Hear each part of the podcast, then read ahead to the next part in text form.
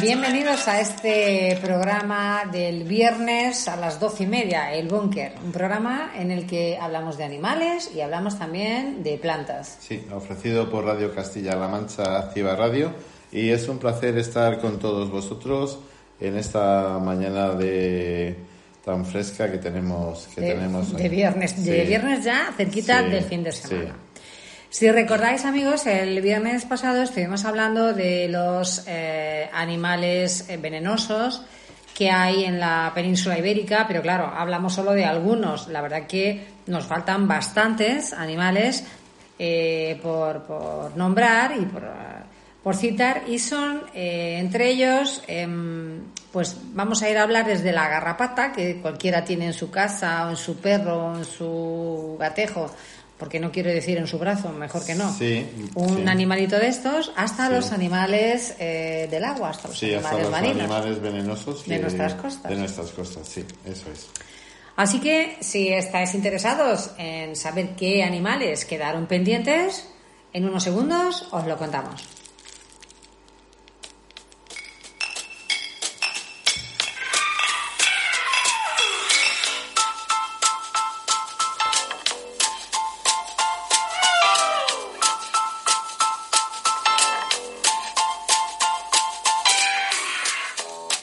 Y la verdad es que nos quedaron bastantes, Lorenzo, por, por nombrar. Sí, nos quedaron bastante. Vamos a hablar de un animalito eh, eh, bastante feo, eh, que es la garrapata.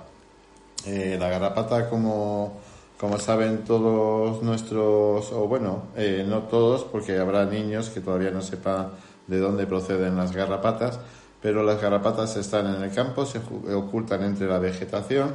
Estas, estas, estos, estos bichitos parasitan eh, la sangre de, de, de, de- Animales. de otros animales, pues como pueden ser principalmente el ganado. Mamíferos, es- ¿verdad? Sobre todo. Sí, sí, mamíferos que están en el, en el campo, pues eh, que mamíferos pues, tenemos mamíferos salvajes como el ciervo, el, el perros salvajes, lobos, osos, pero también tenemos animales de ganadería como son la vaca o la oveja o la cabra.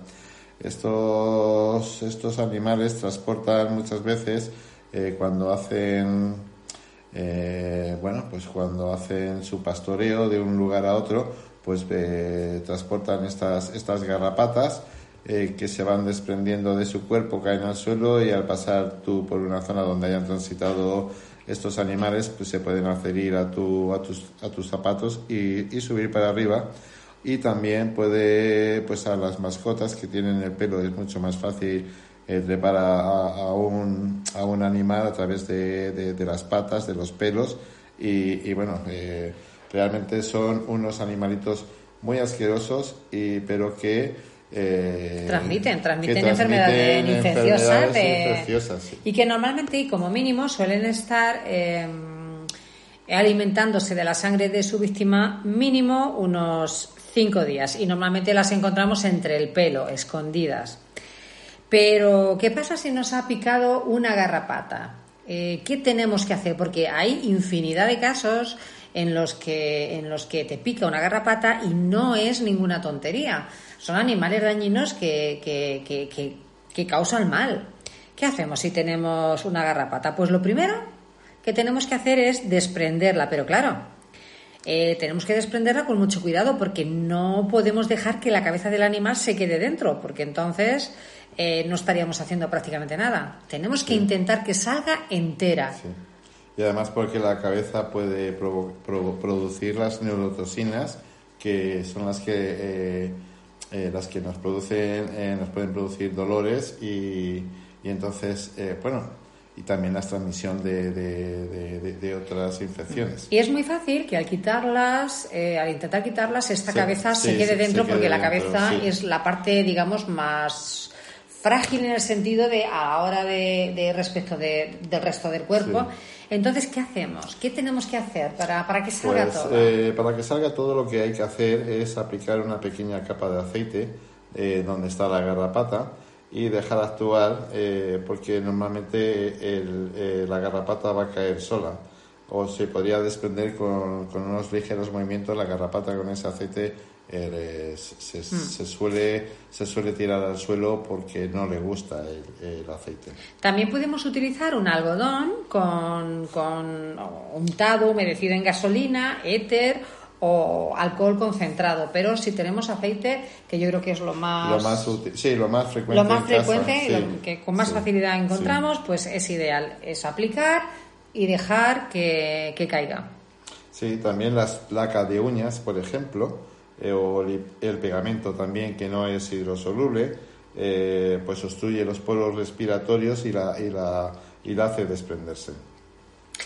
Y tras soltar la garrapata, pues hay que realizar una desinfección del lugar donde está estado en- enganchada, pues con el fin de sanear la zona. Sí.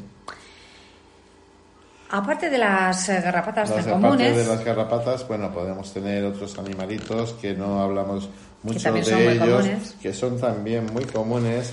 y que eh, los, los podemos confundir claramente con gusanos, pero realmente no son gusanos del todo. Bueno, eh, dentro de podemos decir que también producen ciertas eh, ciertas es- escoceduras, no son, por ejemplo, los mosquitos sabemos que nos nos pegan un picotazo y que nos dejan una inflamación porque evidentemente segregan una sustancia que nos irrita la piel y es un mosquito, ¿no?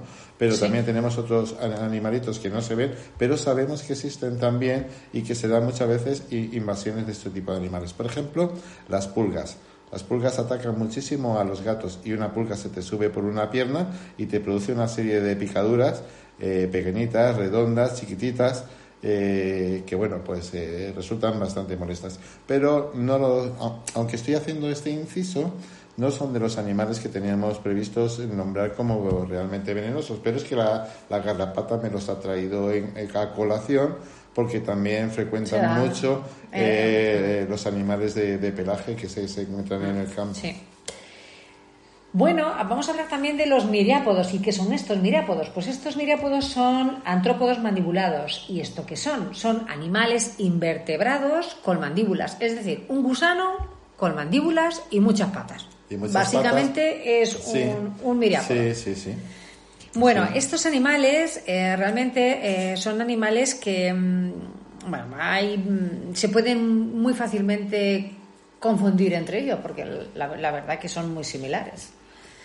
Sí, bueno, eh, por ejemplo, un miriápodo, por ejemplo, como la escolopendra, pues puede medir pues aproximadamente unos 20 centímetros de largo. Son realmente feas, son realmente duras, a- si las intentas eh, eh, aplastar.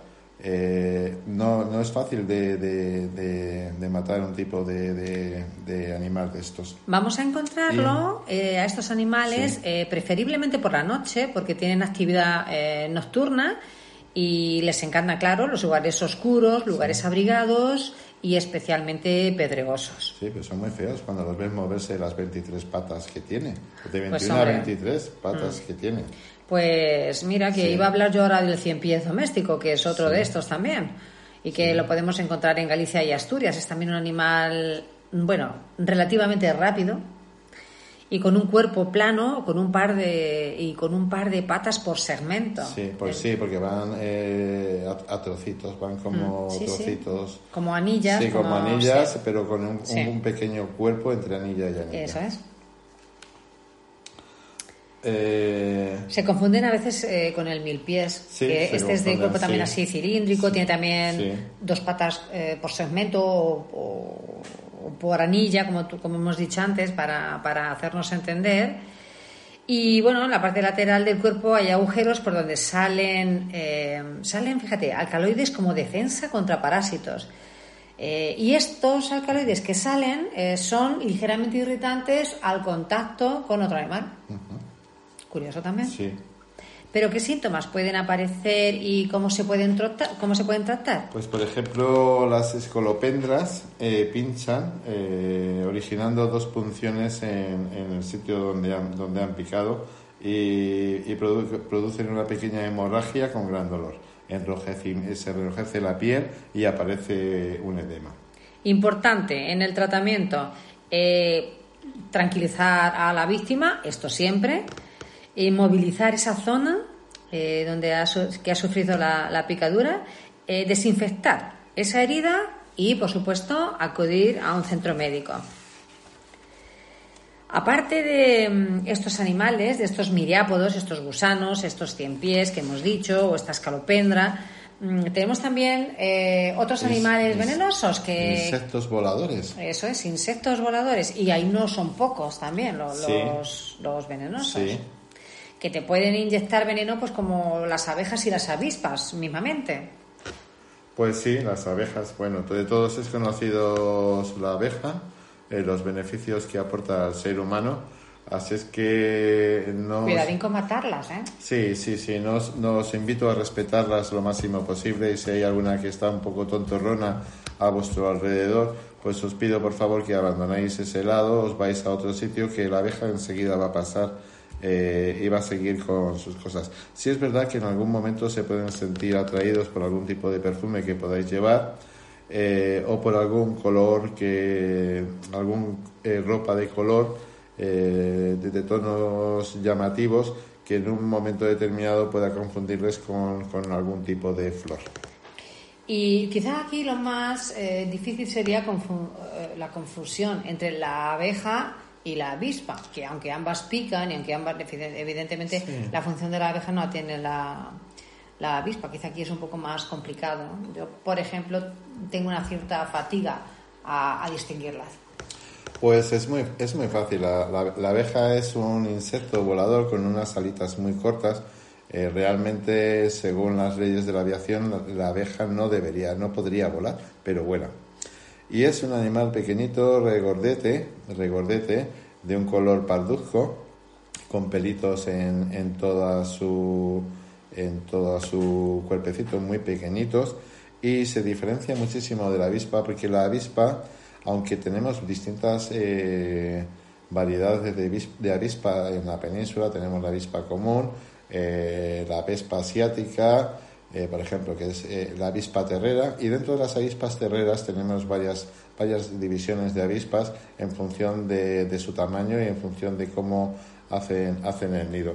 Pero en concreto las avispas terreras no, no suelen producir ninguna picazón y sin embargo sí son las de avispa común, que es de un color amarillo con, eh, color amarillo con anillos eh, circulares negro y, y, la avispa veluda que es mucho más grande eh, muchísimo más muchísimo más agresiva y en este caso esta avispa igual, al igual que la avispa común nos puede picar, nos puede producir una, eh, una hinchazón y, provocar realmente eh, a personas que son alérgicas a las picaduras de avispas o de abejas, eh, pues la necesidad de acudir urgentemente a un hospital. Sin embargo, la avispa veluda es la avispa esta que ha venido del sudeste asiático y que está instalada en zonas principalmente de la cornisa cantábrica. Eh, esta avispa sí puede ser peligrosa para cualquier persona eh, porque la picadura es venenosa. La picadura es venenosa y ya ha producido muertes, no solamente ya de una solamente, una picadura solamente te puede producir la muerte, porque normalmente si te atacan ya varias, es casi seguro que podrías fallecer de las picaduras de, estas avispas. Aparte de avispas y de abejas, tenemos también eh, bueno, otros insectos eh, venenosos, como pueden ser, por ejemplo, las procesionarias. Estos animales tan temidos que nos encontramos y que a los que son especialmente también vulnerables nuestras mascotas. Y también algunos mosquitos que pueden transmitir pues, enfermedades infecciosas de varios tipos. ¿Qué síntomas eh, aparecen tras la picadura de, los insectos? Bueno, pues em, los que tienen glándulas venenosas, como por ejemplo abejas o, avispas, pues claro, eh, provocan una reacción local eh, de dolor, de enrojecimiento, de inflamación. Y lo que ha dicho Lorenzo, atención a aquellas personas que sean alérgicas a la picadura porque pueden llegar incluso a fallecer. Y si la picadura se produce cerca de la, de la glotis, cuidado porque tenemos, eh, conforme vaya aumentando la inflamación de la zona, vamos a tener o vamos a poder tener incluso riesgo de, de asfixia. De asfixia, sí. Por ejemplo, si le pica en la lengua, ¿Mm? pues se inflama toda la lengua, la lengua obstruye las vías respiratorias de entrada y entonces ahí sí se puede producir asfixia. ¿Qué tratamientos tenemos después de las picaduras de estos insectos? Pues limpieza y desinfección de la zona de la picadura, intentar eliminar si es que hay restos del insecto en cuestión, pues por ejemplo extrayendo el aguijón, que sabemos que eh, cuando pica por ejemplo una avispa eh, se suelen quedar dentro. Y bueno, eh, los pelos lubricantes de las orugas, por ejemplo, se pueden desprender porque claro, quedan pegados ¿no? a la zona y con un simple esparadrapo que tú pegas en la piel, le pegas así un tirón y directamente estás desprendiendo estos pelillos. Sí, O con cinta adhesiva Sí, también. y estás recordando las técnicas depilatorias de, ante- de antiguamente. Eh, sí, creo que sí. bueno, no tan antiguamente, que la cera Bueno, todavía se sigue todavía utilizando. se sigue utilizando Pero bueno, bueno, creo que sí. la- las técnicas depilatorias Vaya. antiguamente y modernas, creo que podemos dejarlo de lado en este tema. Bueno, ¿No? yo creo que sí. En fin, otra de las cosas que también podemos hacer es aplicar frío porque nos va a calmar. Un cubito de hielo, mm, si tenemos agua en el congelador, una bolsa de guisante, cualquier cosa fría eh, nos va a calmar. Y lógicamente antiinflamatorios y antihistamínicos que os aconsejamos no toméis de forma eh, voluntaria sin que haya la- una prescripción médica. Y aquí viene una cosa importante, que, que es lo que no hay que hacer.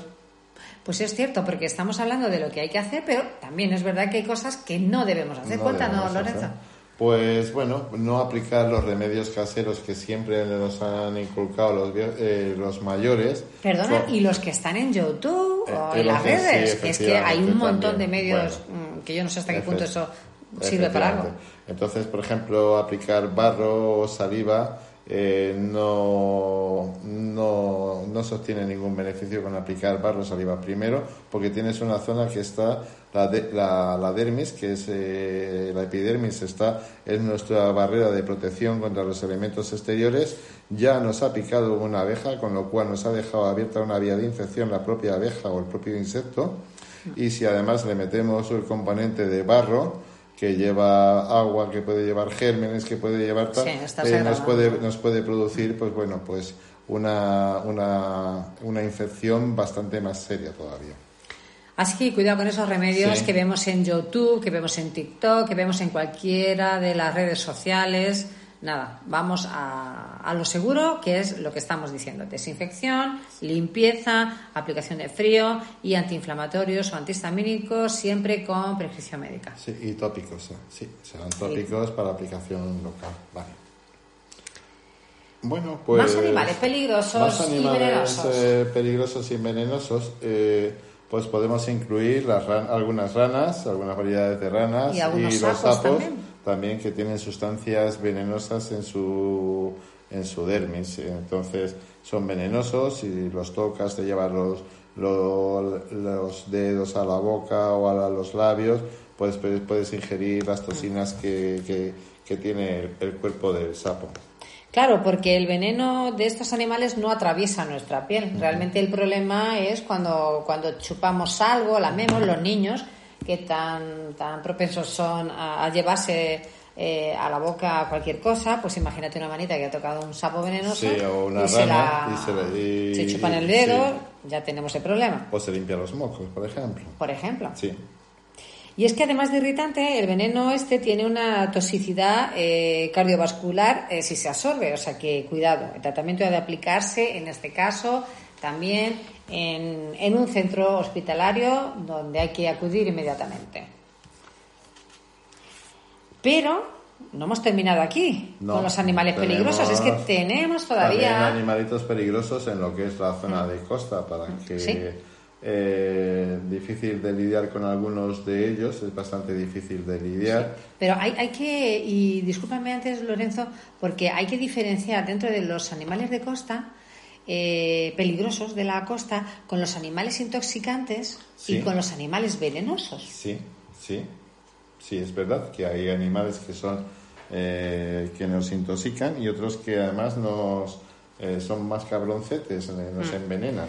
Los animales intoxicantes eh, eh, en su tejido tienen unas sustancias tóxicas en su metabolismo, pero no tienen, no tienen una estructura eh, como para inyectar veneno, sino que simplemente esa sustancia tóxica pues eh, nos afecta a través de la ingestión o a través de la cadena alimentaria, como hemos eh, dicho en el caso de ranas y de sapos. Sí. Y luego tenemos los animales venenosos, que estos ya sí que son los que te, a través de una glándula o de un grupo Sí, de, de células, sí, de que células. segregan, Mm. segregan este veneno y también por mordedura o picadura, que también, también los hay. Por ejemplo, podemos, eh, en este sentido, también podemos hablar de, pues, de las medusas. Mm. De Eh, las medusas, por ejemplo, Claro, sí. de, de las medusas, que de todos es conocido, pues que de vez en cuando hay una plaga en la playa y que realmente a la persona, a la familia que está en la playa disfrutando de, de unas merecidas vacaciones, pues que de pronto pues le arruina dos días de vacaciones porque se han instalado allí una plaga y que no puede bañarse por, porque si no, pues Sí. lo más fácil es que termine, pues bueno, recibiendo los cuidados en un, Médicos en un oportunos, centro, en un centro Centro de salud más sí, cercano. sí. Hablando también de medusas, pues hablamos también de ortigas, de mm, anémonas de mar, de anémona común, en fin, eh, animales que, que, que nos pueden traer algún disgusto. Sí.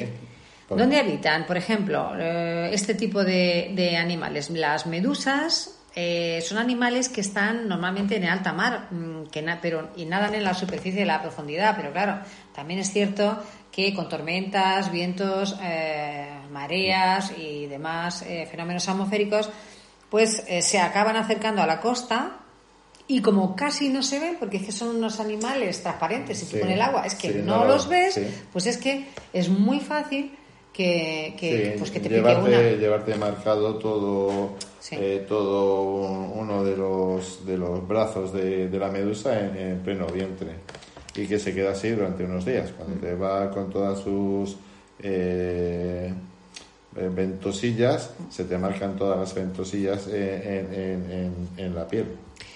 Y las ortigas o anémonas de mar que decíamos también antes, o lo que también se conoce como el tomate de mar, estos ya sin embargo se encuentran en las paredes rocosas poco iluminadas y cerca de la superficie costera. Hombre, estos son más difíciles a no ser que, que vayamos a, este, a esta zona ya de la playa, ¿no? Además, encontramos también eh, peces venenosos. Sí. Bueno, también varios, podemos hablar además. dentro de los peces venenosos, pues las arañas de mar o- dragones marinos, como la gran araña o el pez escorpión, o la pequeña rana, también está el pez víbora, el pez escorpión, eh, eh, en fin, En fin, que hay bastantes bastantes, eh, pececillos y, y- y irritantes. ¿Cómo se producen eh, los accidentes con estos peces? Pues porque el bañista normalmente, pues un poco lo que Sí. veníamos diciendo también Sí, con... o simplemente va andando por con la playa, medusas. por alguna zona de, de playa que hay rocas y bueno, pues a lo mejor está el pez ahí escondido y se eh, pues lo toca con el pie o se clava una, una aguja o, o lo, o lo muerde o lo pincha en, en- en el pie. Pero Incluso, sí. incluso, no solamente también en la arena, sí, o nadando simplemente también, ¿no? Incluso muerto el pez también es un peligro. Sí, también, si tú le sí, pinchas, o sea, si tú te pinchas con, con- con alguna de sus.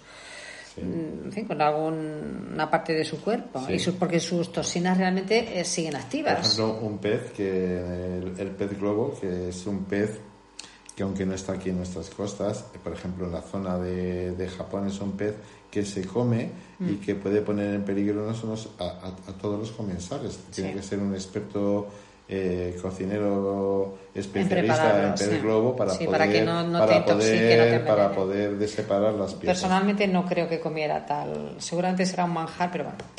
No, sinceramente creo que la prudencia es, es la mejor protección frente a ciertos peligros. En cualquier caso, creo que en España no nos encontremos el pez Sí, globo. Yo no, no, sé si Sanidad lo no. permitiría aquí. Yo creo que aquí Sí. eh, no creo ni que llegue, vamos, por, Sí. por Sanidad. Aparte de estos eh, peces, Lorenzo, mm, tenemos Bueno, pues también tenemos- rayas. Sí, Las tenemos rayas. son unos eh, animalitos planos con una larga cola. eh, también tienen que tienen un aguijón y que esto normalmente este, viven enterrados en la arena a poca profundidad. Por ejemplo, en nuestro país tenemos eh, las rayas mariposas, las rayas murciélago, que es como el anguila marina, o el pez obispo. ¿eh? El pez obispo. Sí, sí, es un pez, se llama así pez obispo, no sé, supongo, yo no lo he visto, pero supongo que llevará algún tipo de, de color púrpura o algo así, claro, que ¿sabes? O algún tipo de- de- de puntitos púrpura o algo así.